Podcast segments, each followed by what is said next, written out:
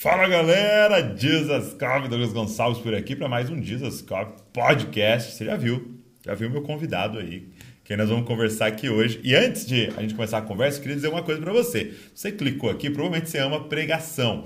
E a gente lançou agora recente um curso Aprenda a Pregar. Olha, lá na mesa tem o Aprenda a Pregar com meu pai, pastor Josué Gonçalves, 30 anos pregando a palavra de Deus. E agora eu lancei um Aprenda a Pregar, onde eu vou é, dar aula para falar sobre a pregação para essa geração, os jovens, adolescentes, e lá eu passo bastante dessa experiência, desses anos trabalhando com jovens e adolescentes para vocês que sentem chamados para o Ministério da Pregação, que já pregam, tenho certeza que vai te abençoar muito. Então vou deixar o link aqui na descrição, só clicar, já vai conhecer mais lá. Se inscreve aí, eu tenho certeza que vai te abençoar. E olha, a gente tem um canal aqui do Dissascope só para os cortes do podcast. Também vou deixar o link aqui, clica aí, se inscreve para você receber todos os cortes aí de cada podcast. Às vezes você não está com tempo de ouvir o podcast inteiro, você pode ver os pedacinhos ali, os temas, e eu tenho certeza que também vai te abençoar. Vamos lá? Preparado? Podcast de hoje? Então vamos embora.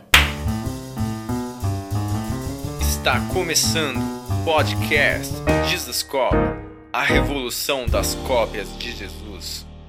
Reverendo Hernandes Dias Lopes. É uma Muito honra, obrigado. Douglas. É um privilégio estar aqui com você. Poxa vida, eu tô feliz, viu? Pois é. De ter esse tempo aqui de, de mesa. O dia chegou. O dia che- Eu não desisti. Olha, é, olhando, eu, eu, eu, fazia o convite, eu falava, "Ó, vou dar uma olhada e tal, mas olhando a agenda lá no site, tava desculpado, né? Ah, Essa agenda é complicada. Essa agenda é complicada, né? E eu fico muito feliz toda vez que eu vejo um pouco da sua história, né? É saber que você começou em Bragança Paulista, É. essa terra abençoada. Essa terra abençoada. Como é que você veio parar em Bragança Paulista? Pois é, eu era seminarista em Campinas Hum, e um dia um colega de turma disse assim: rapaz, é, tem um presbitério aqui em São Paulo, está se formando e está buscando seminarista para patrocinar, pagar os estudos. Você está pagando o seu próprio bolso os estudos, você não quer que eu dê uma olhadinha? Eu falei: eu quero e preciso. uhum. E aí, quando eu fui para esse presbitério, era chamado na época o Presbitério Unido de São Paulo, o pastor disse: Olha, eu preciso de um seminarista em Bragança. Eu falei: É comigo mesmo. Então, eu comecei do segundo ano de seminário para cá, é, ajudando uma congregação em Vila Bianchi. Vila Bianchi, E foi um, um tempo maravilhoso, a congregação cresceu, dobrou de tamanho. É mesmo? O outro ano já foi organizada a igreja. E aí, no terceiro ano de seminarista, eu fui trabalhar na sede. Sim. E o pastor. Que é na praça, no centro ali. Isso, Aham. ali. E aí o pastor foi para São Paulo e me convidou para ficar no lugar dele. E eu fiquei três anos como seminarista e três anos como pastor. E, e quantos anos tinha? Ah, eu era muito jovem naquela época. Eu fui entrei no seminário com 19, com 20 anos eu comecei a trabalhar aqui. Sim, Com 20 anos. com 20 anos. E fiquei aqui até os 26 anos, quando então fui para Vitória. E sou pastor ainda hoje em Vitória, 37 anos. E, e aqui era realmente aquele trabalho de pastor de igreja local, Isso. de visita, nascimento, Isso, funeral, aconselhamento, isso. A minha vida gabinete. foi essa.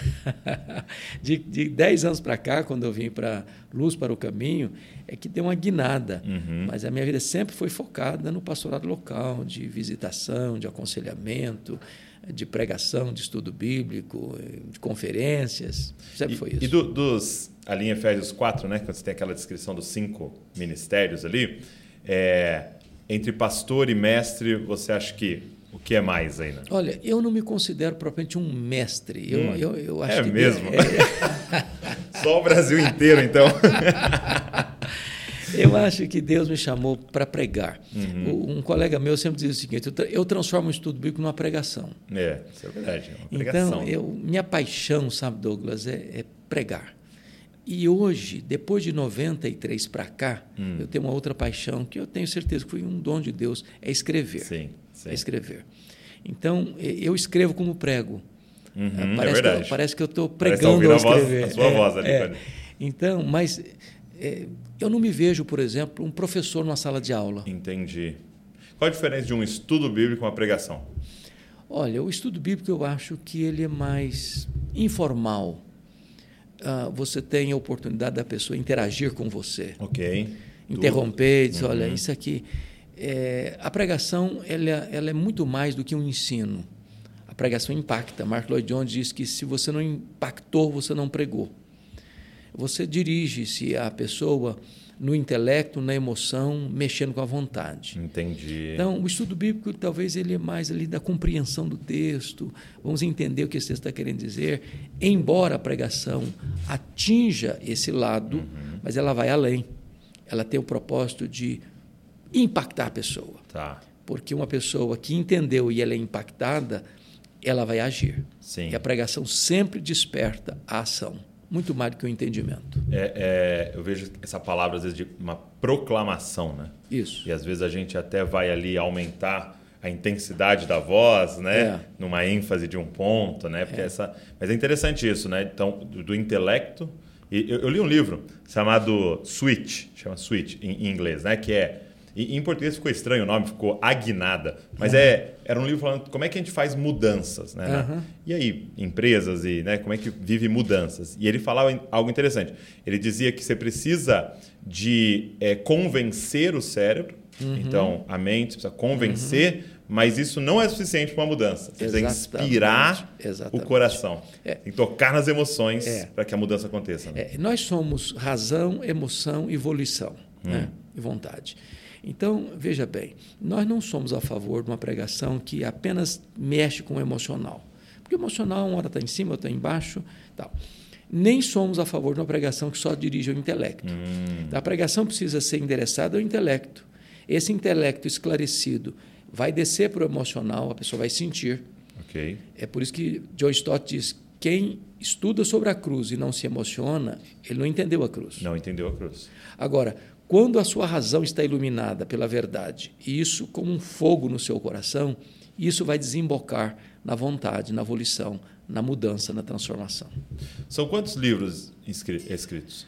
Hoje, 160. 160 livros. 160 livros, graças a Deus.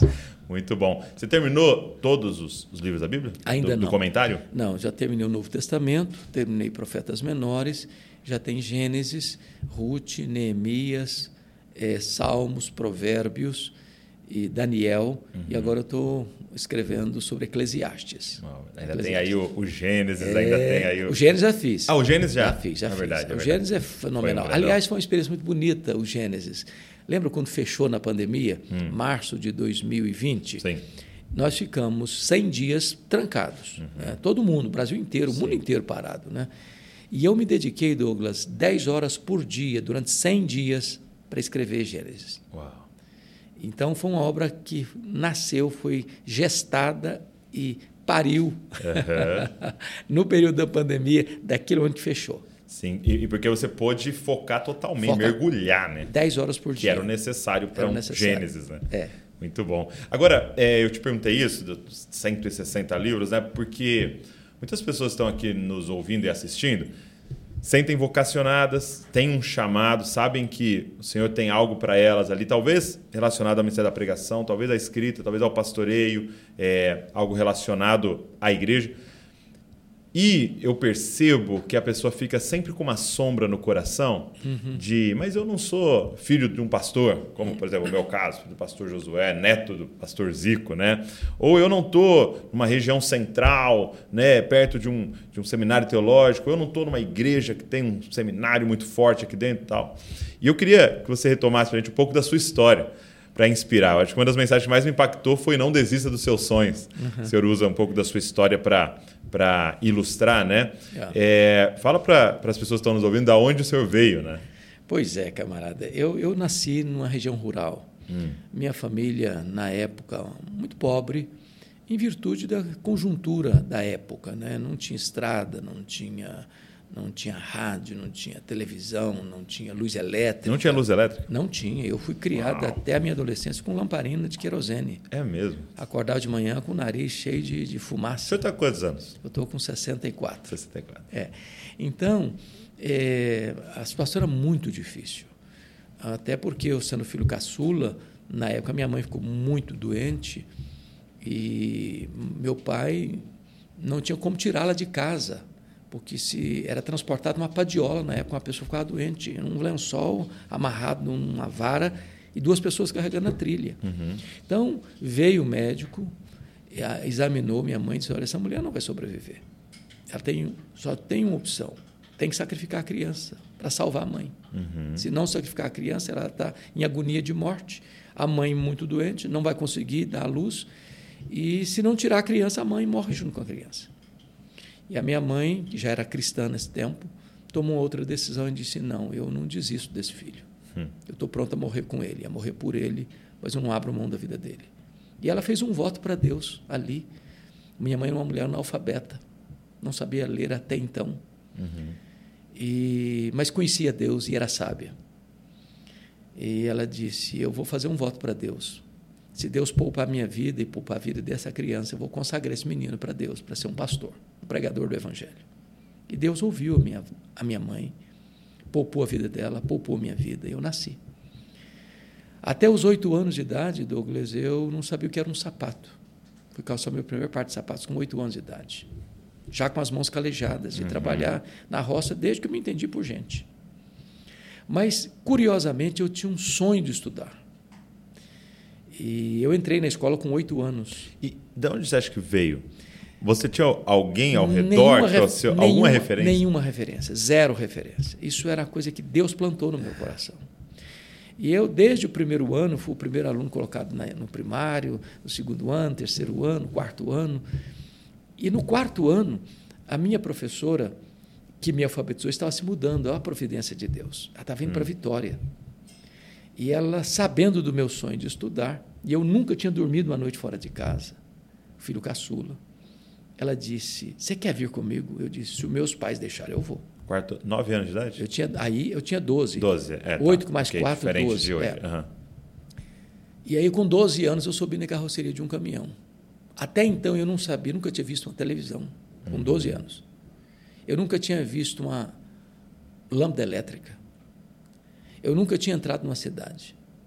Com 12 anos, fui parar no pior bairro da Grande Vitória, dentro de um mangue, do lado de um prostíbulo. Um barraco de tábuas com quatro cômodos, dez pessoas. Mas veja a visão dessa professora. Ela tinha todas as razões do mundo para não colocar mais uma pessoa na casa dela. Meu Deus. E ela me convidou. E ali começa a minha saga de estudar.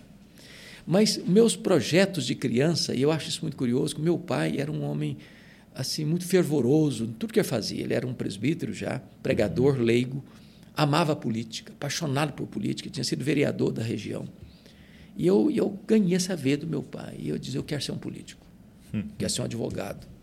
E nutri esse sonho até a minha juventude. Para você ter uma ideia, no dia que eu fiz 18 anos, eu tirei meu título, me filiei num partido, É mesmo. no dia do meu aniversário. E aí eu nutria... Porque só podia acima de 18 anos. É, você Porque podia a tirar o primeira ti- coisa que você foi. Lá não tinha, tirava título com 16 anos, só com É, 18. É verdade. E aí o que, que acontece, Douglas? É, um dia eu conversava com um líder religioso, um presbítero muito querido, e eu contei para ele meu sonho. Falei, rapaz, eu, meu sonho é ser um advogado, meu sonho é ser um político, mas quando eu realizar meu sonho, eu quero fazer um seminário. Para encerrar a minha carreira, entrando num seminário, me preparando para servir a Deus no final da vida. Esse homem deu uma pancada.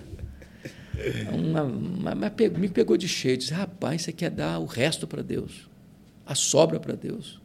Deus te quer agora, com a sua juventude. É hoje que Deus te quer, não é amanhã, não é no final da vida. Aquilo entrou, Douglas, como uma flecha no meu coração. E eu saí dali 100% convencido de que Deus estava me chamando naquele momento para o ministério. A minha mãe nunca tinha me contado o projeto dela com Deus. Nunca. Nunca. Olha que coisa interessante. Minha mãe era analfabeta, mas a sabedoria que Deus deu para ela. Ela pensou assim: se eu contar isso para o meu filho, ele vai ser sugestionado Posso direcionar ele. com a mão humana. Aham. O mesmo Deus que me poupou e poupou a vida dele é poderoso para chamá-lo na hora oportuna. E que sabedoria, porque você falando, eu quero ser isso, eu quero ser aquilo, que não estava relacionado àquela o Exatamente. voto que ela, E fez, né? e ela guardou em calada. silêncio. Guardou em silêncio. Então, quando eu fui falar para ela, ela falou: Meu filho, por isso eu orava, antes de você nascer. E louvado seja Deus, eu tive muitas lutas na vida, mas eu nunca tive um dia de dúvida Hum, sobre o meu chamado. O meu chamado. E eu jamais podia imaginar do que Deus fizesse comigo o que já fez até hoje. é. Eu queria ser pastor. E o meu referencial de pastor na época, Douglas, era de um pastor itinerante, que era pastor de quatro, cinco igrejas, que tinha duas camisas, uma remendada. Era aquilo que enchia o meu coração. Então, quando eu vejo o que Deus fez na minha vida, hoje eu só posso atribuir ao milagre da graça. Sim. Só isso. Ao Senhor escolhendo, capacitando, enviando. E alargando os horizontes. Porque é lindo, né? Quando, e sempre eu tenho essa oportunidade de estar de frente com muitas pessoas aqui e, e ver essas pessoas no caminho, né? Muitas vezes anônimas, essas pessoas que pegam uma professora, né? Que mudou o destino É. de um, de um homem, né? A mão da providência É. de Deus. Depois você vê esse, esse presbítero te parando, né? E apesar que talvez teríamos Hernandes Dias Lopes presidente, mas tudo bem. muito bom, muito bom. E eu amo política até hoje, eu acompanho Sim. a vida política até hoje, mas. Mas, eu, mas também era entendo- um amor pela oratória, não era? Eu gostava. Deixa eu lhe dizer uma coisa muito curiosa. Hum. É, um dia eu era adolescente, depois que tive uma experiência de conversão na adolescência, porque fui criado na igreja, mas minha conversão aconteceu na adolescência. Eu tive a petulância de pedir para os presbíteros da igreja para pregar. Eu nunca tinha falado em público, É. mas um fogo queimando dentro de mim. Eu falei: vocês têm coragem de deixar eu pregar na igreja?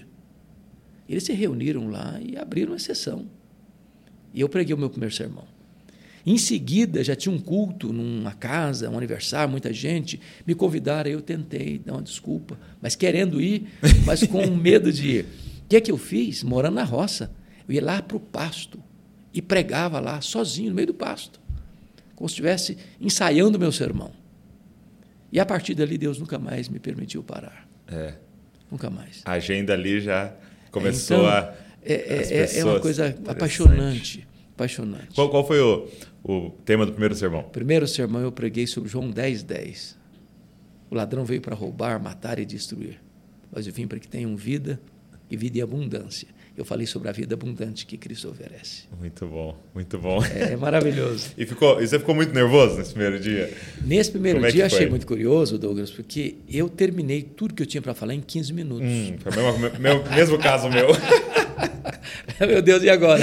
Achei que ia dar uns 40. Mas isso é fa- fascinante, é fascinante. Fascinante. É. E, e essa, essa convicção, né? É, eu tenho percebido isso.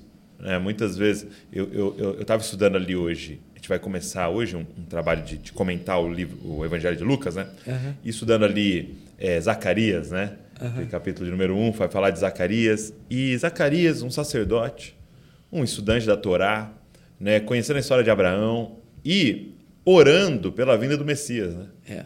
É, eles tinham essa oração constante, né, para que o Senhor enviasse o Messias prometido, filho de Davi.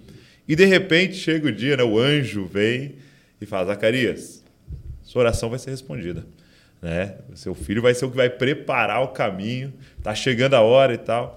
E ele duvida. Duvida. E eu percebo muito isso. É, eu creio no poder de Deus, eu creio nesse Deus grande, que criou os céus e a terra, eu leio Gênesis, eu creio. Mas quando Deus fala, eu vou usar você, É. parece, parece, o Senhor é poderoso para criar o planeta, mas para me usar, eu acho que é, é difícil. Já passou da hora. Já passou da hora, demais, tô velho demais. não consegue mais. Eu acho curioso esse pato que você está levantando, Douglas. É pelo seguinte: quando eu olho esse cenário do anjo chegando na casa de a, a Zacarias, lá no templo, templo. parecia que chegou atrasado. É. Quando ele vai para Nazaré falar com Maria, parecia que chegou adiantado demais. A menina era muito, muito nova, bom. nem casada era. Sim. Então, Deus nos surpreende nas suas formas de agir. É. Parece que está atrasado demais aqui, parece que está adiantado demais lá, mas no Cairóis dele, no tempo oportuno dele, ele sempre chega na hora certa. Você falou agora há pouco do contexto da cidade, não é uma metrópole. O João Batista, eu estava pregando sobre o João Batista ontem, lá em Sorocaba. E aí você vê que tem 400 anos que é um silêncio profético. Quando Deus fala, veio a palavra de Deus a João no deserto. Ora, deserto não é lugar que se espera reunir uma congregação. É, a palavra de Deus não veio a, a Tibério César em Roma, nem a Pôncio Pilatos em, em Cesareia, nem a Anás e Caifás em Jerusalém. A palavra de Deus veio a João no deserto. Não é o lugar que faz a pessoa, É. é a pessoa que faz o lugar. Se a palavra de Deus vier, pode ser numa metrópole, numa catedral, pode ser numa cidade do interior, pode ser numa roça, pode ser no deserto. As pessoas vão fluir para ouvir. É. E isso é fascinante porque também tem a questão do chamado. Você falou agora há pouco da vocação. Né? E eu li um livro, no primeiro ano que eu cheguei no seminário, de John Jowett, Pregador, Sua Vida e Sua Obra.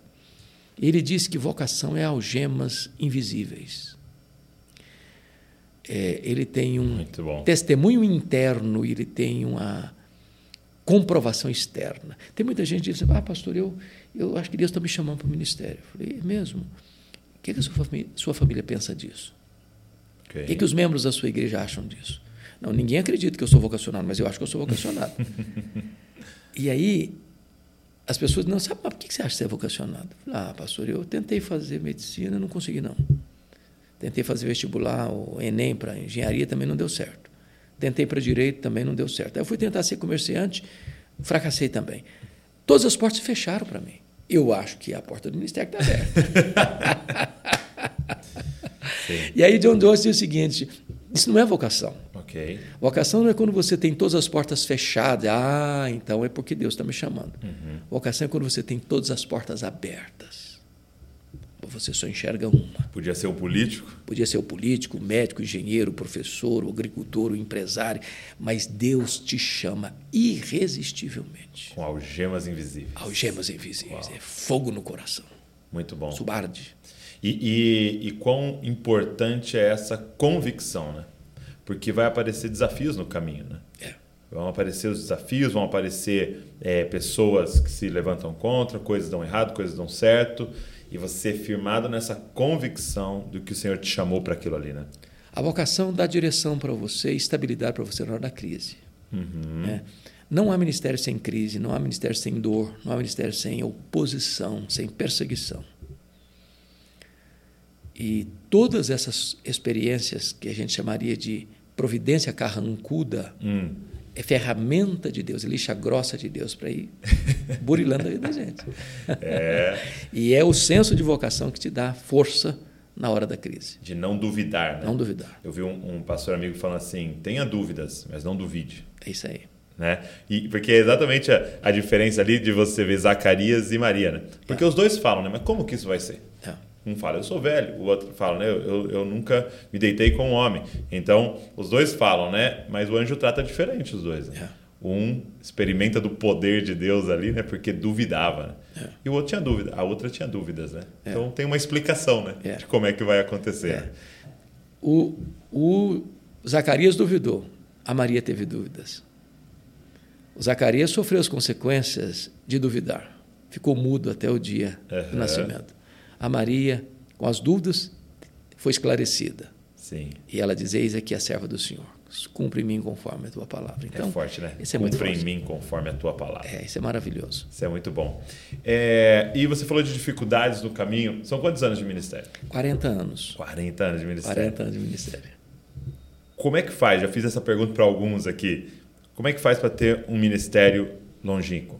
Um ministério, uma maratona, não esse sprint que muitos estão dando. O que, que o senhor diria aí para esses jovens que estão começando? Olha, primeiramente, eu acho que a gente não pode, penso, é, cavar, construir o nosso próprio sucesso. Hum. Todas as pessoas que tentaram fazer isso com mãos humanas, com estratégias humanas, com um pragmatismo, às vezes até voraz, é, estão construindo um monumento a eles mesmos. Ok. Isso é um grande risco. Um grande risco. Quem conduz você é Deus. Quem leva você é Deus. Não importa onde Deus está levando você, você só tem o que você recebeu. Ok. Então não há espaço para soberba, vaidade, presunção. Mas na prática, o que, que seria isso, ministério? Esse, esse eu tentar cavar na- com as minhas mãos. com as minhas mãos. E você precisa é, reconhecer que é, você é um instrumento, Tá. apenas um instrumento. Quem leva você é Deus. Não, isso não significa que você vai se preparar, que você vai estudar, que você vai buscar os melhores recursos, que você vai buscar os melhores métodos, que você vai buscar a melhor tecnologia, que você vai buscar o que tem de melhor para você levar essa mensagem. Mas entender sempre uma coisa: o que é importante não é o obreiro, é a obra. Não é o mensageiro, é a mensagem. O que é importante é aquela visão que João Batista teve. Já que falamos de João Batista. Hum. Lembra lá em Lucas, capítulo 3, que de repente toda a multidão começou a cogitar algo. Hum. E essa cogitação vira uma pergunta. E esta pergunta beija os ouvidos de João Batista com a voz aveludada, com o sibilo da serpente. Porventura, não, tu não és o próprio Cristo? Meu Deus. Querer jogar uma isca venenosa e o ser humano tem quase que sede de projeção. Ele podia pensar assim: bom, pensando melhor, quem sabe eu posso ocupar essa função. Uhum. O povo já tem do meu lado. Mas as respostas de João Batista são tão eloquentes. Ele diz: Eu não sou o Messias. Eu vim preparar o caminho dele. Uhum. Eu não sou a luz. Eu vim anunciá-lo como a verdadeira luz que vindo ao mundo ilumina todo homem. Eu não sou o cordeiro. Eu aponto para ele e digo: Eis o cordeiro de Deus que tira o pecado do mundo. Eu não sou o noivo. Eu sou apenas um amigo do noivo. Eu batizo com água. Mas ele, mais poderoso que eu, ele vos batizará com o Espírito Santo e com fogo. Eu não sou sequer digno de desatar as correias das suas sandálias. Eu tenho um lema de vida: convém que ele cresça e que eu diminua. Eu acho que esse é o ponto. Reconhecer quem nós somos. Paulo diz: Eu plantei, Apolo regou, mas o crescimento vem de Deus, de tal maneira que nem o que planta nem o que rega é coisa nenhuma, mas Deus que dá o crescimento. Ou seja, nós sempre temos que ter consciência de que somos vasos de barro. A excelência é o poder de Deus que está dentro de nós. Se nós invertermos esta ordem, achar que nós somos importantes, nós somos os protagonistas, a gente corre o risco de construir um monumento a nós mesmos, como queria fazer Absalão. A glória só pertence a um. E ele não divide essa glória com ninguém. E esse é o Senhor Jesus. Então, é nesse sentido que eu estou lhe dizendo o risco da gente tentar cavar com as nossas próprias. Eu okay. preciso construir a minha própria história, eu vou fazer, eu vou acontecer, e eu tomo lugar de Deus. Quem nos conduz em triunfo é Deus. Seria forçar portas e, e armar situações e é. manipular situações. Exatamente. E... Eu gosto de uma frase do, do Josué Rodrigues. Hum. Ele diz assim, numa das músicas dele: Portas abertas e portas fechadas são a mesma coisa, se abertas ou fechadas por Deus. Uhum. Então você nunca deve entrar numa porta que está fechada tentando arrombá-la. E você nunca pode se acovardar deixando de entrar na porta que Deus abriu. É a mão de Deus que dirige o nosso destino. Quando é que foi é, o senhor? É, é desde a da infância você estava na presbiteriana? Sim, quando eu, eu nasci, meu pai já era convertido uhum. numa igreja presbiteriana. É, eu nasci ali na roça, frequentando a igreja. Com 12 anos eu saí de casa. Essa professora minha era da igreja cristã e eu frequentei essa igreja durante um ano. Depois eu retorno, depois, de, depois deste ano, eu retorno para a minha cidade. Uhum. A minha irmã mudou-se para uma cidadezinha, a minha cidade, Nova Venécia. Eu nasci na roça, nesse município de Nova Venécia, e fui morar com ela. Ela retorna para o interior cinco meses depois e muda-se uma outra família para essa cidade de Nova Venécia e me convidou para morar com eles. E com essa família eu, eu vivi até a época de vir para o seminário. Uhum. Então, eu já era presbiteriano. Embora a minha conversão não aconteceu nesse período, aconteceu na minha adolescência. Uhum. Foi muito curioso, Douglas, porque eu nunca deixei de frequentar a igreja, uhum. mas o coração não era de Jesus ainda. Então, por exemplo, quando a minha moçada passava na frente da igreja no domingo, na hora da escola dominical, com a bola, indo para o campo, o meu coração ia com eles. Sim. Quando os meus colegas de classe me convidavam para ir para uma festa, para nas festinhas de escola, para fumar, para dançar, para beber, eu ia. Uhum. E às vezes fumava, uhum. e às vezes tomava uma bebidinha ali e tal, mas ia na igreja. Sim. Ia na igreja. E curiosamente, num domingo, na época lá do rock, eu saio da igreja, Vou para a casa de um amigo ali na ruazinha no patrimônio, onde liguei a vitrola e comecei a dançar sozinho, pulando, ouvindo a música. Uhum. Lá pelas tantas, enquanto eu dançava e pulava sozinho, uma voz, não é uma voz audível, é aquela voz interior do Espírito de Deus. Isso não satisfaz você. O que você está procurando aí, eu tenho para lhe oferecer. Naquele momento, Jesus mudou minha vida. E a prova da minha conversão é que eu acho que bola é coisa boa e eu não, eu sempre fui perneta, nunca aprendi a jogar bola. Dois. Mas quando a meninada passava, o meu coração já não ia mais com eles. É. O meu coração estava em Jesus. Jesus era a minha alegria, era a minha paz. Na minha escola, quando os meus colegas me convidavam, eu falei, não, eu não vou, sabe por quê? Eu encontrei algo melhor. É. E eu comecei a falar de Jesus para minha turma. E eles passaram a me entender. Que é uma outra evidência, né? Era outra evidência. E aquilo mudou a minha história. Então, até hoje, meus colegas de turma me respeitam nesse sentido, porque viram uma mudança, uma transformação. Entendi. Uma conversão genuína. Isso é muito bonito, porque, porque Deus não tem problema de nós amarmos as coisas. Não. Amar nossos filhos, amar a esposa, amar. Né? O problema é Política, amar acima, acima dele. Ele quer o primeiro lugar, né? E a conversão faz isso, né? É. Nosso coração dele. E aí todo o resto se encaixa. Se encaixa. Nos segundos lugares. Né? Exatamente. E, e, e quando é que foi? Porque assim, hoje eu vejo o reverendo Hernandes Dias Lopes como é, um homem da unidade. Porque quando eu olho naquela agenda, eu vejo o senhor em, em vários lugares, ambientes diferentes, pregando a palavra ambientes pentecostais, uhum. né? Ambientes reformados, ambientes tradicionais, e, e vejo vários ambientes. Quando é que foi que o senhor se abriu a isso? Né? Que não é algo tão comum. É. Né? A primeira coisa, uh, Douglas, como lhe disse, isso não foi procurado, não foi planejado, não foi, foi uma estratégia, estratégia. né? Ah, vou fazer isso para chegar aquele ponto. Não, as coisas foram acontecendo. Uhum.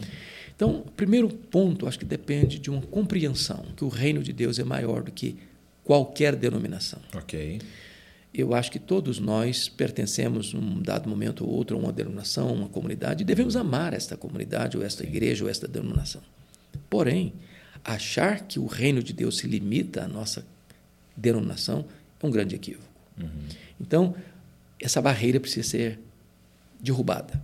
Segundo aspecto é respeitar aqueles irmãos que pensam diferente de mim em áreas secundárias. Uhum. Porque no essencial, todos nós temos as mesmas bandeiras. Cremos que a Bíblia é a palavra de Deus. Okay. Cremos que Deus é um só, que é o Deus Pai, o Deus Filho, o Deus Espírito Santo. Cremos que só Jesus Cristo salva. Cremos que só o Espírito Santo pode regenerar. Uhum. Cremos que a igreja é o corpo de Cristo. Cremos que Jesus vai voltar pessoalmente, uhum. que os mortos vão ressuscitar que vai ter o juízo final, que vai ter céu e inferno. Toda a igreja evangélica crê nessas mesmas verdades, que a salvação é pela graça, mediante a fé.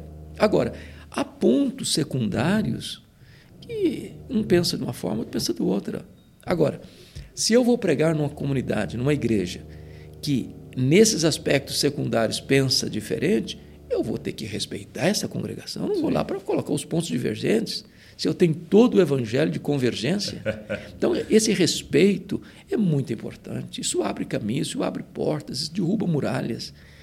E eu confesso a você que nas minhas andanças pelas mais diferentes denominações, já preguei mais de 1.500 igrejas, 1.500 igrejas no Brasil, nas mais diferentes denominações, eu aprendo muito mais do que ensino.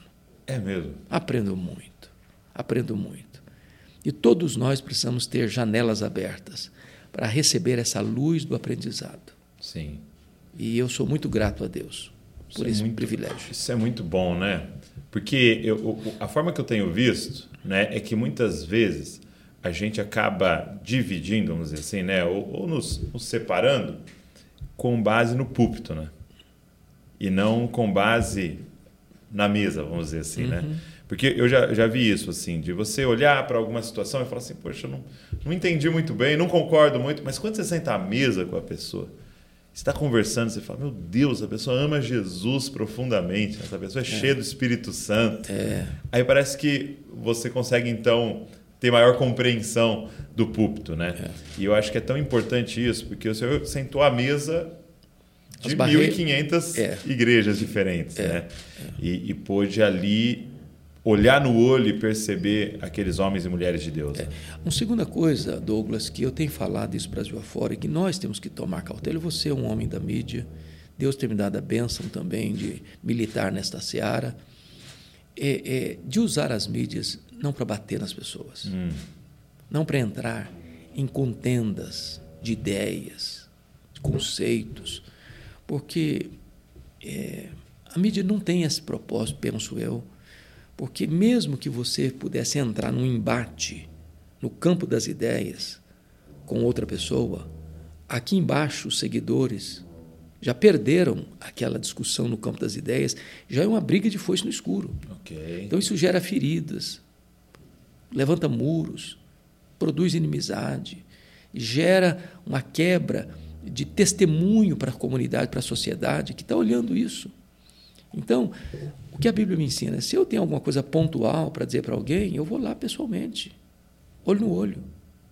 Agora, não é na mídia social que eu vou entrar em embate. Ok. Mesmo que essa pessoa me critique, e todos nós estamos sujeitos a críticas, e é impossível no mundo de hoje não enfrentar críticas. Sim. Sempre foi assim também, né? Paulo chegou a dizer: quem quiser viver piedosamente de Cristo vai ser perseguido. Natural. É, você não deva entrar nesse embate, nesse fórum. Ainda que a pessoa tenha usado esse fórum para te atacar. Okay. Seu papel não é entrar no mesmo fórum para responder. Porque senão você vai levantar mais muros do que construir pontes. Muito bom, muito bom. Ministros da Reconciliação, né? Ministros da Reconciliação. Muito bom. É, você chegou a estudar fora, né? Do Sim. país, depois fez seminário. É. é. Onde que você estudou? Eu, no ano 2000, eu fui para os Estados Unidos fazer um curso de doutorado em ministério na área de pregação em Jackson, Mississippi, no Reformed Theological Seminary de Jackson, Mississippi. Okay. E foi um tempo muito proveitoso. Quanto tempo lá? Fiquei um tempo curtíssimo. É, eu fiquei apenas 17 meses. Okay. Apenas 17 meses. Mas Deus me deu a benção de chegar lá e passei apertos grandes, porque o que, que acontece? Hum. Eu tinha que ter inglês pronto para ir, fazer o TOEFL teste antes de entrar no curso. Mas naquela ocasião eu tive um problema de saúde na família. Meu irmão ficou doente com câncer e a minha casa em Vitória era o, o porto seguro do tratamento dele. E eu perdi a perspectiva de ir porque eu não sabia o que ia acontecer no tratamento. Meu irmão veio a falecer é, no mês de fevereiro do ano seguinte. E aí eu comecei a reunir novamente os sonhos de ir fazer o curso. 19 dias depois, um outro irmão meu morre subitamente de um ataque cardíaco. Você está brincando. E aí meu mundo desabou. Emocional desabou. E bem, irmão bem? Bem, ele estava saudável morreu um infarto fulminante. E aí, varão, eu fiquei pensando, meu Deus, o que, que eu vou fazer? Mas de repente falei, não, eu vou. Só que eu fui com uma condição, os alunos em Jackson, Mississippi, não tem imigrantes. Né? Você sabe disso, uma cidade, é o estado mais pobre da Federação Americana. E mandavam os alunos que chegavam para uma outra cidade para fazer um curso de inglês rápido, segunda língua, e não tinha mais essa cidade para ir. Então eu chego lá sem inglês zerado no inglês. Zero. Para fazer um curso de doutorado. Pensa comigo a situação. E não tinha um, um lugar para eu ir para fazer um curso breve. Então, abre um curso experimental na Jackson State University, que era 99% black people. Os dois professores que surgiram, um, dois da, aliás, três professores, dois da Rússia e um da China, falavam tudo menos inglês para mim. O sotaque era pesadíssimo. E eu entrei como cobaia. Quando terminou o curso, eu falei, gente, eu não estou aprendendo nem inglês, o tempo está indo embora, eu vou voltar desesperado, fracassado, derrotado, frustrado. E eu procurei o professor, um dos amigos que eu tinha lá no seminário, falou, olha, meu tempo está indo embora e eu não estou aprendendo inglês, nem começando o curso. Eles reuniram lá, Douglas, e me propuseram uma coisa maluca. Hum. Falou, olha, só tem uma alternativa para você. A gente adia o TOEFL teste o meio do seu curso, e você entra, se vira no curso de doutorado, aprende inglês e se vira. Troca o pneu do carro andando. Andando. E aí o que, que acontece? Pensa num cara que tinha um inglês de bebê, numa classe de doutorados, de pastores experientes, alguns deles da Escócia, outros dos Estados Unidos. E eu lá no meio deles. Não entendia 30% que falava. Mas tinha que no outro dia apresentar trabalhos e eh, fazer. Ler livros, tudo, artigos. tudo, tudo, tudo, tudo. Aí, Varão, o que me salvou? Na minha classe eu tinha um professor, um aluno que era missionário americano no México. Hum, Falava em espanhol. Falava espanhol. Falei, me conta aí em espanhol o que, que aconteceu na aula. O que, que tem que fazer para amanhã. E ele foi me dando as dicas, me dando as dicas.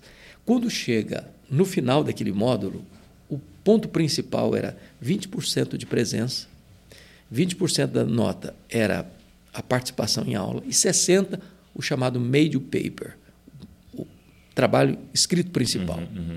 Eu entreguei meu trabalho. um TCC ali. Um TCC. Quando eu entreguei meu trabalho, o professor me chamou no escritório dele e disse: O seu trabalho foi o melhor trabalho da turma. Eu tomei um susto. Falei: Como assim? O seu trabalho é o melhor da turma. Eu quero te matricular num curso de PhD, PhD. Uhum.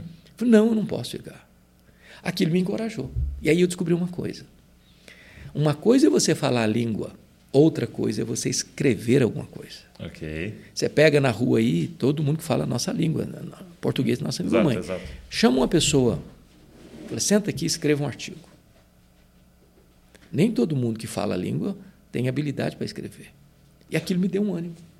E aí eu morei na biblioteca esse tempo todo. E eu fui o único aluno da turma que no dia que encerrou a aula, eu já estava com a minha tese pronta. E sabe qual foi o momento que eu defendi minha tese, Douglas? É. 11 de setembro de 2001.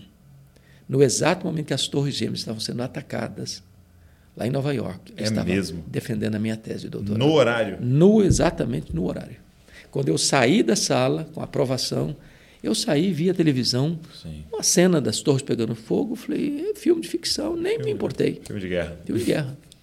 Quando eu chego em casa, minha esposa desesperada. E eu estava com a passagem de volta para o dia 12 de setembro, Travou com tudo, tudo. fechado, Travou casa tudo. fechada, gás fechado, luz, tudo, tudo, tudo, com as roupas, tudo dentro da mala. Travou tudo. O país virou um pânico. Pânico. E eu saí de lá quatro dias depois, numa luta terrível, terrível. Então, Deus me deu essa experiência Maravilhoso. nessa situação. E, e dom de línguas. línguas escritas. E qual, qual foi sua tese?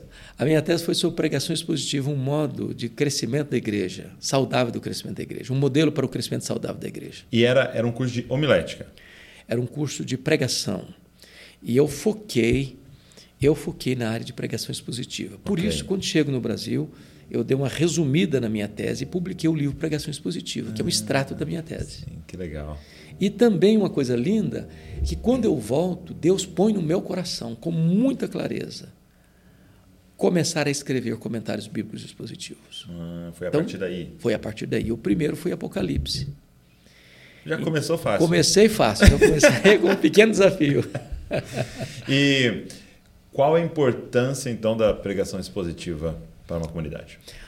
Ô, Por que que ela Douglas, é? Eu estou convencido, Hum. embora eu respeite os outros métodos de abordagem, como a pregação tópica, a pregação textual, mas eu creio que a pregação expositiva é o melhor modelo para pregar a palavra de Deus. Eu costumo dizer que a pregação expositiva se resume em três verbos: Hum. ler o texto, explicar o texto e aplicar o texto.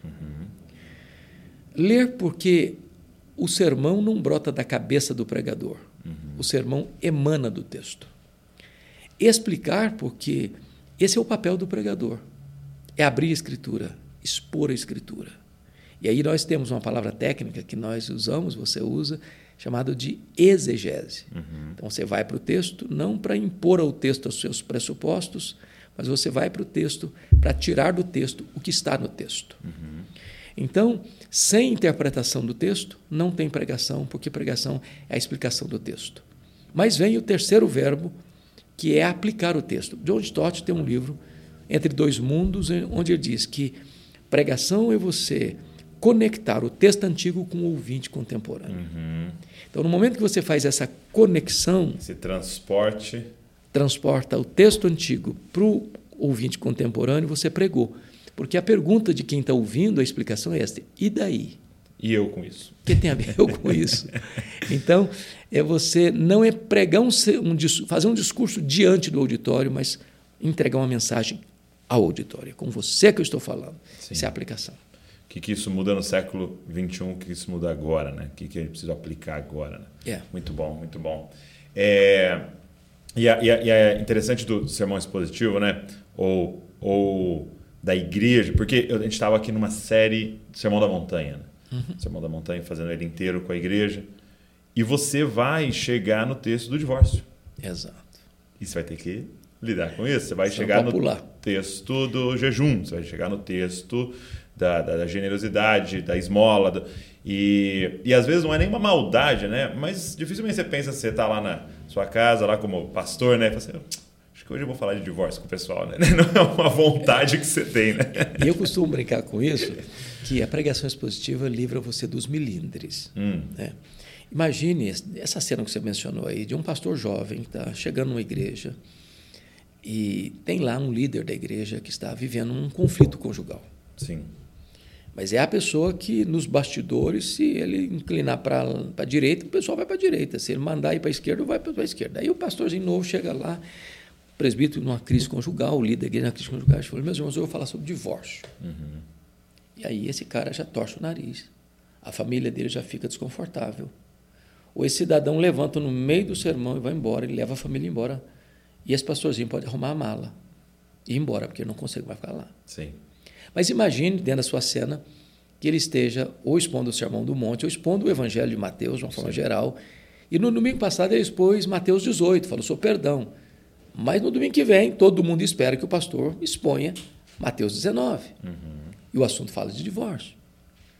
Se ele pular, é pior ainda. Mas espera-se que ele vai expor Mateus 19. Sim, então sim. não tem milindre. Se esse camarada. Não é uma indireta. Não é indireta, não, não é carapuça. Isso é maravilhoso. É, faz muito sentido, muito bom. E como é que é, o senhor prepara um sermão? Pois Você bem. tem um, um, método bem fixo? Eu estava agora com o Jaider, nós gravando um congresso sobre pregação essa semana passada. É mesmo? É, lá nos estúdios da LPC. E a Raquel Novaes, que é uma cantora muito querida, estava uhum. lá. E ela ficou assim impressionada e até perplexa quando eu afirmei isso numa pergunta que foi feita. Quanto tempo o senhor gasta para preparar um sermão? Uhum. Eu estou com 40 anos de ministério, com a cabeça branca, e eu respondi honestamente. Eu gasto, em média, oito horas para preparar um sermão. Ok. Porque às vezes, Douglas, as pessoas têm uma ideia de que você, depois de um tempo de ministério, como você e eu, um pouco, um pouco mais de tempo, cabeça branca já, que é fazer sermão é uma coisa natural. Uhum. Né? Que você sai de casa e enquanto você caminha para a igreja, as ideias vão se concatenando e você chega lá e, e despeja aquele conteúdo. E as pessoas não percebem que é um trabalho árduo, é afadigar-se. Demanda tempo, demanda oração, demanda estudo, demanda investigação, pesquisa e você põe uma coisa no outro. E aí você prega a primeira vez e, puxa vida, não foi tão legal. Foi tão aí na segunda vez, ah, essa ilustração vai ficar melhor. Aí você, na terceira vez que você prega, o sermão já está mais redondo. Né? Então, é, cada sermão tem a sua história, mas em média oito horas. Okay. Então, o que, que eu faço? Primeiro, na pregação expositiva, é aquele texto. Qual é? A... Já estou estudando o texto, o trecho o livro. Então eu vou ler o texto uma, duas, cinco, dez vezes. Gosto sempre de ter um papel em branco, uma folha, e vou anotando o que me chama atenção, os verbos, as conexões, as repetições, as ênfases, fazendo uma pergunta vital, que Haddon Robson chama de a big idea, a grande ideia, hum. ou Jay Adams diz o propósito. Qual é o propósito desse texto? O que estava na cabeça do autor? Qual a mensagem principal? O que, que ele quis dizer? O que, que ele está falando? Que doutrina está ensinando? Que verdade está ressaltando? E depois dessas ideias todas, aí eu começo a fazer o que eu chamo de, para mim, o pregador é o, é o arquiteto das ideias. Uhum. O que, que significa isso? Imagine que você tenha pedra, areia, brita, cimento, madeira, tinta, etc, etc, etc, etc, ferro, amontoado para fazer uma casa. Você tem tudo que para fazer uma casa, mas você não tem uma casa. Você tem os elementos. Okay. Mas o arquiteto consegue ver essa casa e desenhar essa casa, colocar em 3D essa casa, antes da casa brotar do chão.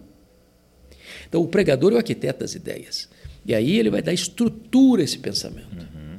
Então, ele vai ter um tema, o tema é o sermão resumido, os argumentos é o tema desenvolvido.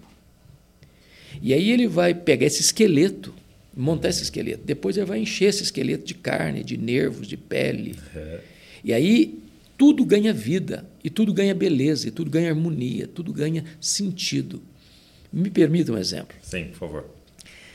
Eu era seminarista quando escutei um pregador famoso em Campinas pregar sobre o filho pródigo. Ele deu um esboço maravilhoso. Eu falei, gente, que cara inteligente. Que ideia fenomenal, que sacada linda.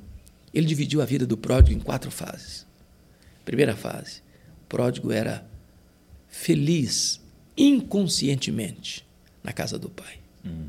Segunda fase: o pródigo era infeliz inconscientemente no país distante, nos banquetes da vida. Terceira fase: o pródigo era infeliz conscientemente no chiqueiro cuidando de porcos. Quarta fase: o pródigo era feliz conscientemente de volta na casa do pai. Uau. Falei, gente, que esboço fenomenal, que cara inteligente. E aí passaram-se 20 anos. É.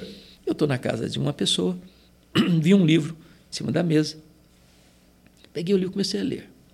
Comecei a ler, comecei a ler. Daqui a pouco, a parábola do filho pródigo. E aí, de um cidadão lá do século XVII. Aí o cara expôs o texto do filho pródigo.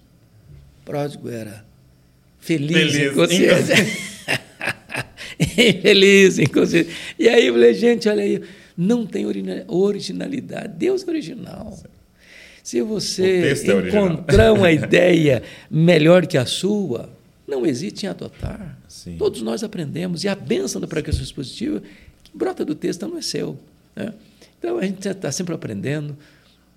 Como diz os, as brincadeiras de seminaristas, você não pode pegar um cavalo trotão. Mas se o cavalo é bom de marcha, monta nele e faz a sua caminhada. Muito bom, muito bom. E, e um grande perigo né, que eu percebo para nós que estamos no ministério e, e principalmente do ministério da pregação, né, é você ir para a palavra de Deus apenas para pregar, né?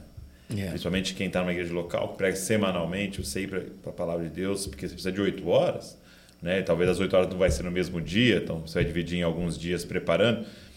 É, como é que o senhor divide esse tempo devocional? Esse tempo da palavra diretamente para você, talvez nem vai ser algo que você vai compartilhar. É, você tem um, um método também para sua parte devocional? Veja bem, é, eu tenho. Eu, eu, eu, eu, eu gosto muito de ler a Bíblia, amo a Bíblia, estudo, eu não sou daquele pregador ou daquele pastor, ou daquele crente que já li Bíblia tantas vezes. Então, a pessoa faz questão de começar em Gênesis e sempre terminar em Apocalipse. Começa em Gênesis e termina em Apocalipse. Uma leitura rápida, uma leitura... Eu não tenho esse tipo de hábito. Eu gosto de morar num livro. É mesmo? Gosto de morar num livro. Então, por exemplo, agora eu estou expondo Eclesiastes. Onde, onde senhor está morando? Estou morando em Eclesiastes. e olha que casa complicada de morar, viu? Tenebrosa. então, eu aprendi isso lá no seminário, por exemplo. Pega, vamos pensar em Filipenses, por exemplo. Você lê Filipenses com 15 minutos. Ok. Então, a sugestão é: leia Filipenses 30 dias seguidos. Todo dia. Todo dia. Depois que você lê 30 vezes Filipenses, todo dia lendo, aquele negócio começa a entrar em você. Uhum. Você começa a memorizar. Você começa a entender. Porque se eu leio, hoje eu li um versículo de Gênesis, amanhã eu vou ler um versículo de Êxodo, aí depois, no outro dia eu vou ler um capítulo de Salmos, aí um, um, um, salmo, aí depois eu vou ler Apocalipse. Eu vou ler, não vou, não vou fazer conexões. Uhum. E para mim é uma grande sacada de, de ler a Bíblia fazer conexões. Sim. Conexões históricas, conexões eh, teológicas, conexões um, de aplicações práticas para a vida. E quando você lê um livro e mora nele, mora nele, cava esse livro, investiga esse livro, é algo fascinante. Então, é devocional. Ok. Devocional. Agora, é diferente quando você vai para um texto para preparar um sermão uhum. de uma forma talvez mais técnica, onde você vai abrir comentários, vai abrir um lexo, vai examinar uma palavra no original, é, isso é trabalho. Uhum. E não estou dizendo que você não tem deleite nisso, tem deleite também. Tem e que o senhor não fala pessoalmente é, com porque você. É, eu, eu escutei, certa feita, uma coisa maravilhosa. Aliás, li num púlpito, eu fui pregar. Sabe aquele que você está atrás do púlpito assim? E aí tinha uma plaquinha lá dentro do púlpito assim. Se Deus não falou com você, não fale a nós. É uma tapa na, tapa na cara com os outros, né? Há poucos Deus. dias um pastor me ligou chorando e disse assim, pastor Hernandes, eu me tornei apenas um profissional de fabricar sermões. Mas isso não tem nada mais a ver comigo. Isso não mexe mais comigo. Então, nós não somos profissionais da religião. Não somos. Nós somos adoradores. E a Bíblia precisa ser esse livro vivo, vivo na nossa mão. Amar a Bíblia. Eu ir para lá para me alimentar, para me deleitar. E eu acho que com você deve acontecer o mesmo. Os melhores sermões que eu tenho brotaram dessas horas devocionais. Sim. Essas horas devocionais. Ultimamente, eu fui para os Estados Unidos, agora ficamos três meses lá, um período de descanso, e a gente teve um período no Kansas City, é, onde tem uma sala de oração, né? uma casa de oração, e aprendi lá um pouco mais sobre orar a Bíblia. Olha que você- e, e aí eu comecei a fazer meu devocional dessa forma. Né? Então eu estava, por exemplo, morando em João, Que legal. e lendo o texto e tal, e orando aquele texto, sabe? Falando com o Senhor, né? é, aquilo que me confrontava, aquilo que eu não estava fazendo, aquilo que é, eu precisava melhorar e tal, e falando com o Senhor. E alguns sermões que surgiram a partir desse lugar foram muito poderosos, porque realmente está dentro de você. É. Na hora que eu estava ali, eu não estava fazendo um sermão, né? mas depois surgiu uma oportunidade de falar daquele assunto ali e ele se tornar um sermão. E realmente era, era muito poderoso porque é aquilo que estava na plaquinha, né? O Isso. Senhor falou com você, né? É. Então há um, há um fogo, né? É. Nas suas palavras, no seu coração, nos seus olhos ali, ao compartilhar aquilo ali. É. né? E essa é que é a grande bênção de ser um pregador. Porque você não está falando para outrem aquilo que não tem nada a ver com você. Você é o seu principal Tá ouvinte. sendo pregado ali, né? Você é o seu principal auditório. né? E, via de regra, você é o seu principal alvo. né? Deus fala conosco. Sim. E a gente sempre pedir a Deus, Senhor, me dê ouvidos para ouvir essa exortação. Você está exortando o povo e você é o principal necessitado daquela exortação. E Você tá- acho que tem que deixar claro isso, né? Deixar claro. Para as pessoas não pensarem que o pastor está acima do bem e do mal. É, tá ele, não enfrenta, gabaritando tudo. né? ele, não, ele- ele não enfrenta as mesmas lutas, as mesmas tensões, as mesmas tentações, os mesmos riscos e perigos. Muito bom. É, qual o seu livro favorito, se fosse falar? Ô, varão, uma pergunta complicada para mim. Da Porque palavra. Eu, eu brinco com a minha- com a minha família, toda vez que eu pego um livro novo que está chegando, eu digo, chegou um filho. Mais ah, um sim. filho. Não, mas eu digo, perdão, eu digo da, da, Ah, Bíblia. Qual Ah, o seu ok. favorito? Opa. Olha, é difícil dizer que tem um livro favorito, mas, difícil, por é. exemplo, Gênesis, para mim, é um livro é, fundamental. Ah. Aliás, ele foi chamado de fundacional, porque tudo decorre dali. Hum. As grandes verdades do cristianismo estão todas em semente ali. E é muito importante dizer isso, por quê? Porque hoje nós temos segmentos dentro do universo chamado evangélico, protestante, brasileiro e mundial, onde as pessoas chegam para o livro de Gênesis com ceticismo. Dizendo, não, Gênesis 1, 2 e 3 não é literal, Ok. não é histórico. Isso é metafórico. É, essa semana mesmo, mês passado, indo a Israel, o guia que nos acompanhava entrou por esse caminho e eu tive que confrontá-lo dentro do ônibus, até um pouco É, deselegante um pouco. Eu falei, mas eu falei, meu filho, eu preciso consertar. o- discordar de você por isso, por isso, por isso, por isso.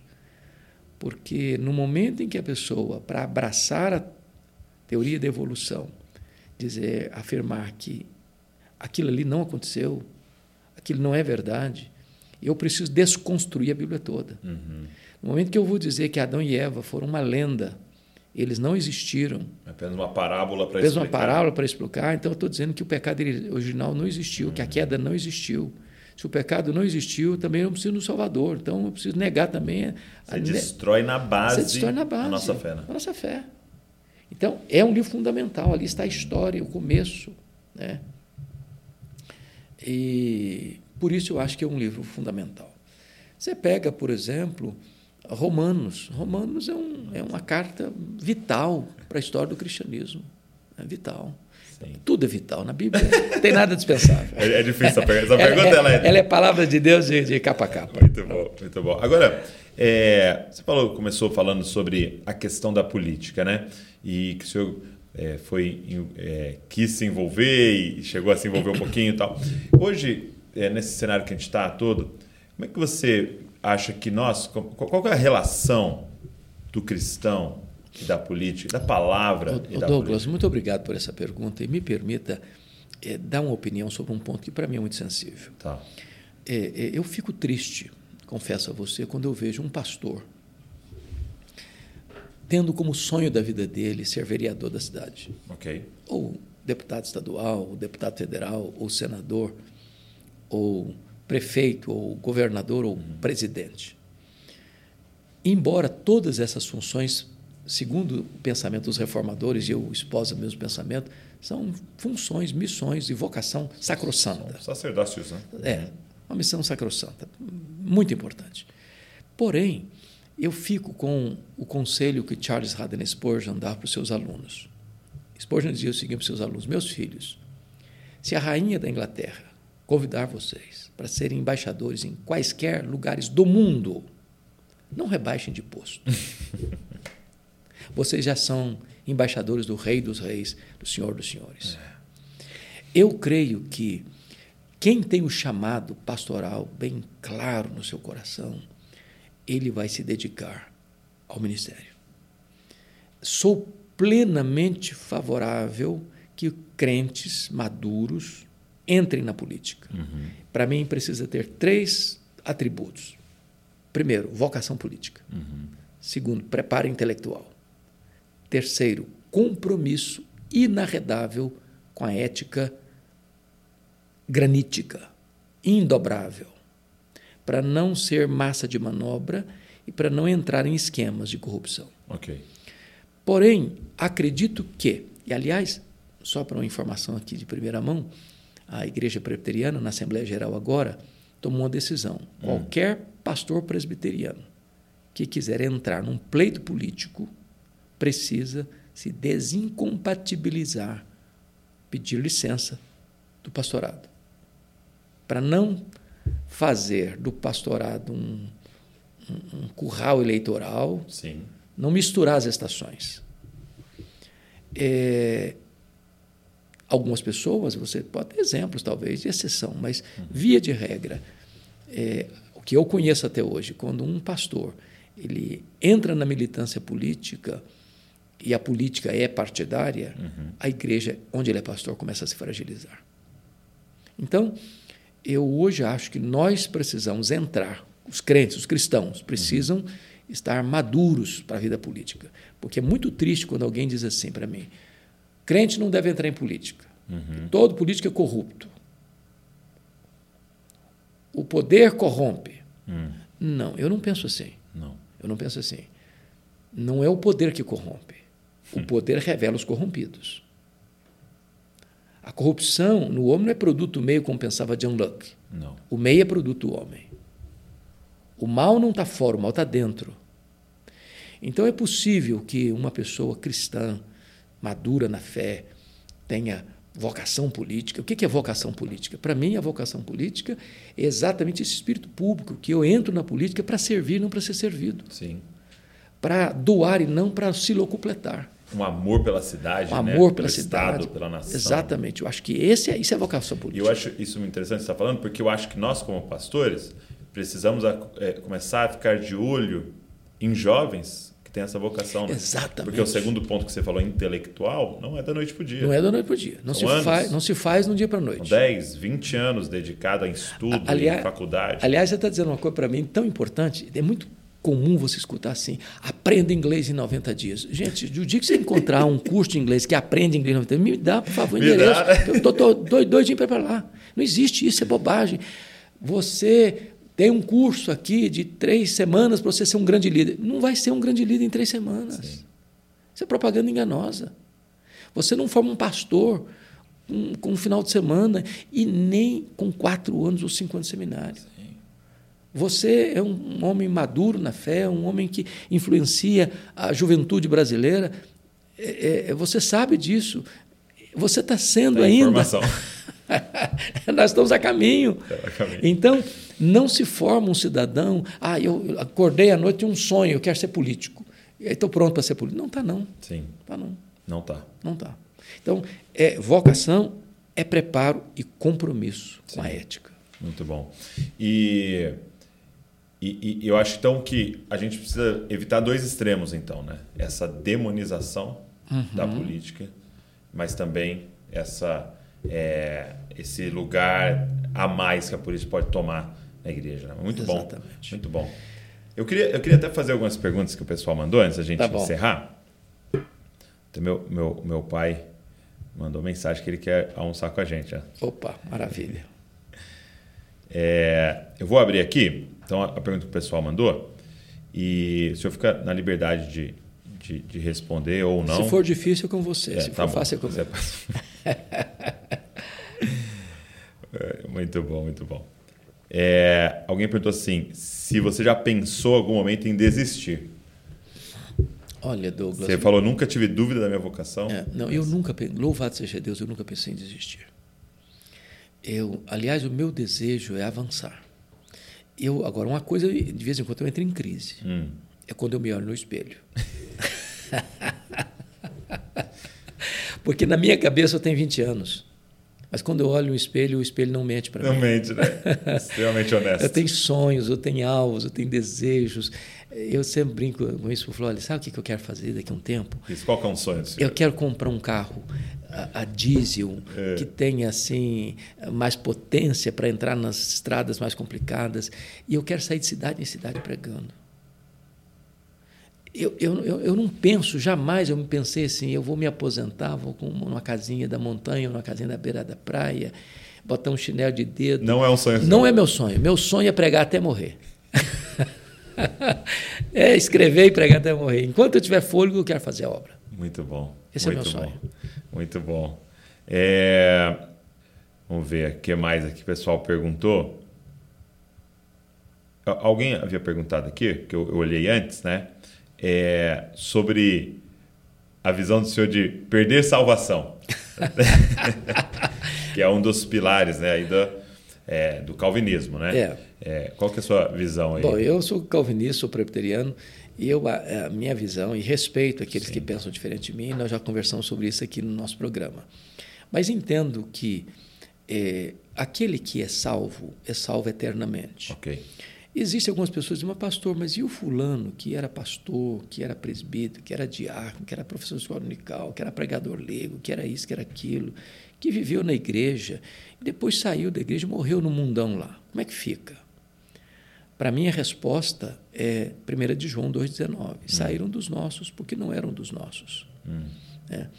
É, o fato de alguém estar na igreja, ser batizado, ocupar um ofício na igreja, isso não significa necessariamente que as pessoas salvas. Judas Iscariotes era apóstolo e nunca era convertido. Agora, uma pessoa que se arrependeu e creu, que nasceu de novo, que foi justificado, que foi selado com o Espírito Santo, que tem seu nome escrito no livro da vida, que recebeu de Jesus a vida eterna. O Senhor Jesus diz assim: Ninguém pode vir a mim se o Pai não o trouxer. Todo aquele que vem a mim, eu jamais lançarei fora. Eu conheço as minhas ovelhas, elas ouvem a minha voz e me seguem. Eu dou a elas a vida eterna e ninguém jamais as arrebatará das minhas mãos. Em Romanos 8:30, Paulo diz: Aos que Deus predestinou, a esses Deus também chamou. Aos que Deus chamou, a esses Deus também justificou. E aos que Deus justificou, a esses Deus também glorificou.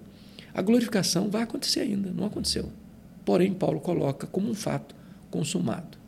E ele entra no final com cinco perguntas retóricas. Se Deus é por nós, quem será contra nós? Aquele que não poupou seu próprio filho, antes por todos nós o entregou. Porventura não nos dará graciosamente com ele todas as coisas? Quem tentará acusação contra os eleitos de Deus? É Deus quem os justifica. Quem os condenará? É Cristo Jesus quem morreu, o antes quem ressuscitou, qual está à direita de Deus, também intercede por nós. Quem nos separará do amor de Deus que tem em Cristo Jesus? Será a tribulação, ou perseguição, ou angústia, ou perigo, ou, pe ou espada, ou fome, ou nudez? Por meio de todas as coisas somos mais que vencedores em Cristo Jesus. Por isso estou bem certo que nem a morte, nem a vida, nem anjos, nem principados, nem poderes, nem altura, nem profundidade, nem qualquer outra criatura poderá nos separar do amor de Deus está em Cristo Jesus, nosso Senhor. Desfrutar dessa segurança é muito importante. Uhum. Porque há duas realidades, ou dois perigos. Primeiro, é a pessoa estar salva, mas não se sentir salva. Uhum. Ela vive numa corda bamba, indo para o céu hoje, indo para o inferno amanhã. Sendo filho de Deus hoje, não sendo filho de Deus amanhã. Ele vive nessa gangorra emocional, com grande angústia na alma. O segundo é o perigo de a pessoa achar que ela está salva e não está. Uhum. Jesus disse: muitos naquele dia vão dizer, Senhor, porventura não profetizamos, não fizemos milagres, né? expulsamos demônios. É verdade, vocês fizeram tudo isso aí, mas apartai-vos de mim, vós os que praticais a iniquidade. Eu nunca vos conheci. Então, a falsa segurança é um problema e, tendo salvação e não se sentir seguro, para mim é um outro problema. O fato é que a salvação é uma obra de Deus, não há mérito nosso. A segurança não está em mim. E, não, eu tenho segurança por mim, que uhum, eu. Uhum. Não. Quem dá segurança é Deus. Quem garante a segurança da salvação é Deus.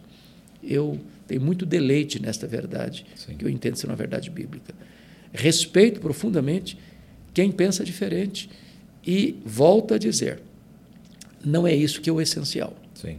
O essencial é que todos nós, sendo alguém um calvinista ou um arminiano, sendo alguém que tem segurança da sua salvação, sendo aquele que acha que não se pode ter segurança, nós cremos na mesma verdade bíblica que é: cremos que só Jesus salva e cremos que a salvação é pela graça, mediante a fé em Cristo Jesus. Então, é, quero dar um exemplo histórico. É. Você tem na história João Wesley e George Whitfield. Sim. George Whitfield era calvinista. João Wesley era o que nós chamamos hoje de arminiano. Os dois se respeitavam, os dois trabalhavam juntos. E alguém um dia quis, quis tirar uma casquinha nos dois. Aí chegou para o George Whitfield e assim perguntou: George Whitfield, o que você acha do Wesley? Ele disse: É o homem mais santo que eu conheço. Eu gostaria que ele pregasse no meu funeral. E pregou. É mesmo? Pregou. Aí alguém chega para João Wesley, tirando, tentando tirar uma casquinha, jogar um contra o outro, e falou: João Wesley, o que, que você acha de George Whitfield? Você acha que você vai encontrá-lo no céu?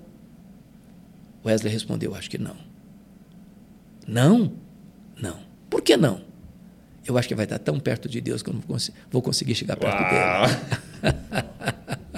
então, eram esses dois homens que tinham linhas teológicas distintas, mas que entendiam que eles estavam ambos em Cristo Sim. e trabalhando juntos. Muito bom, muito bom é exemplo. Muito é, alguém perguntou assim: quais pregadores te inspiram? Quem foram pessoas que te inspiraram nessa caminhada? Ô oh, varão, eu tive tantos homens de Deus e talvez muitos deles anônimos. Quando eu era adolescente, o meu pastor, ele só tinha o primário. E era um pregador apaixonado. Antônio Herculino Custódio. Aquele homem me, me motivou a pregar. É. Me motivou a pregar. Você tem homens santos de Deus, né? Na televisão, você lembra de Jim Swaggart, né? Uhum. Eu não cheguei quem, a pegar assim, mas... É, você, você, era muito jovem, mas da minha geração, quem não acordava para ouvir Jim Sim, Meu pai fala muito disso. É. Quem, não, quem não se motivou vendo Billy Graham pregando? É. Quem, quem eu, eu, aqui no Brasil, eu gosto muito de um pregador da nossa linha tradicional, que é o Augusto Nicodemos. Eu acho que reúne conhecimento e piedade, Convidei ele para vir aqui. Ah, nos Estados Unidos, quando ele voltar, ele, ele, ele é um grande amigo, um grande expositor. Sim. Ele pega o texto e expõe o texto, sem mirabolismos. Eu acho um camarada fascinante. Mas você tem tantos homens de Deus que você pega, exemplo, no contexto, é um subirá. Você é um subirá.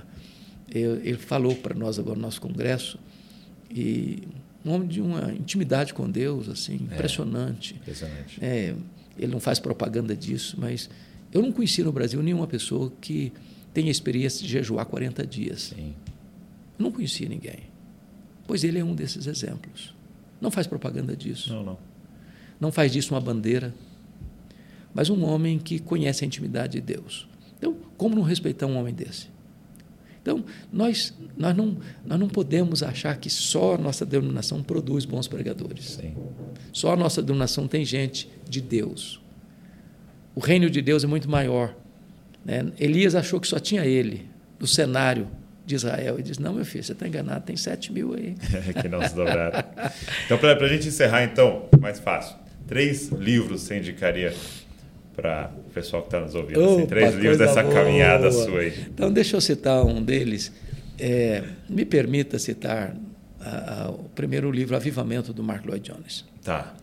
Esse livro mexeu muito com a minha vida. Talvez esse livro, na década é, de 90, nós estávamos em busca de avivamento. E ele, para mim, foi um, um, direcionamento sobre avivamento.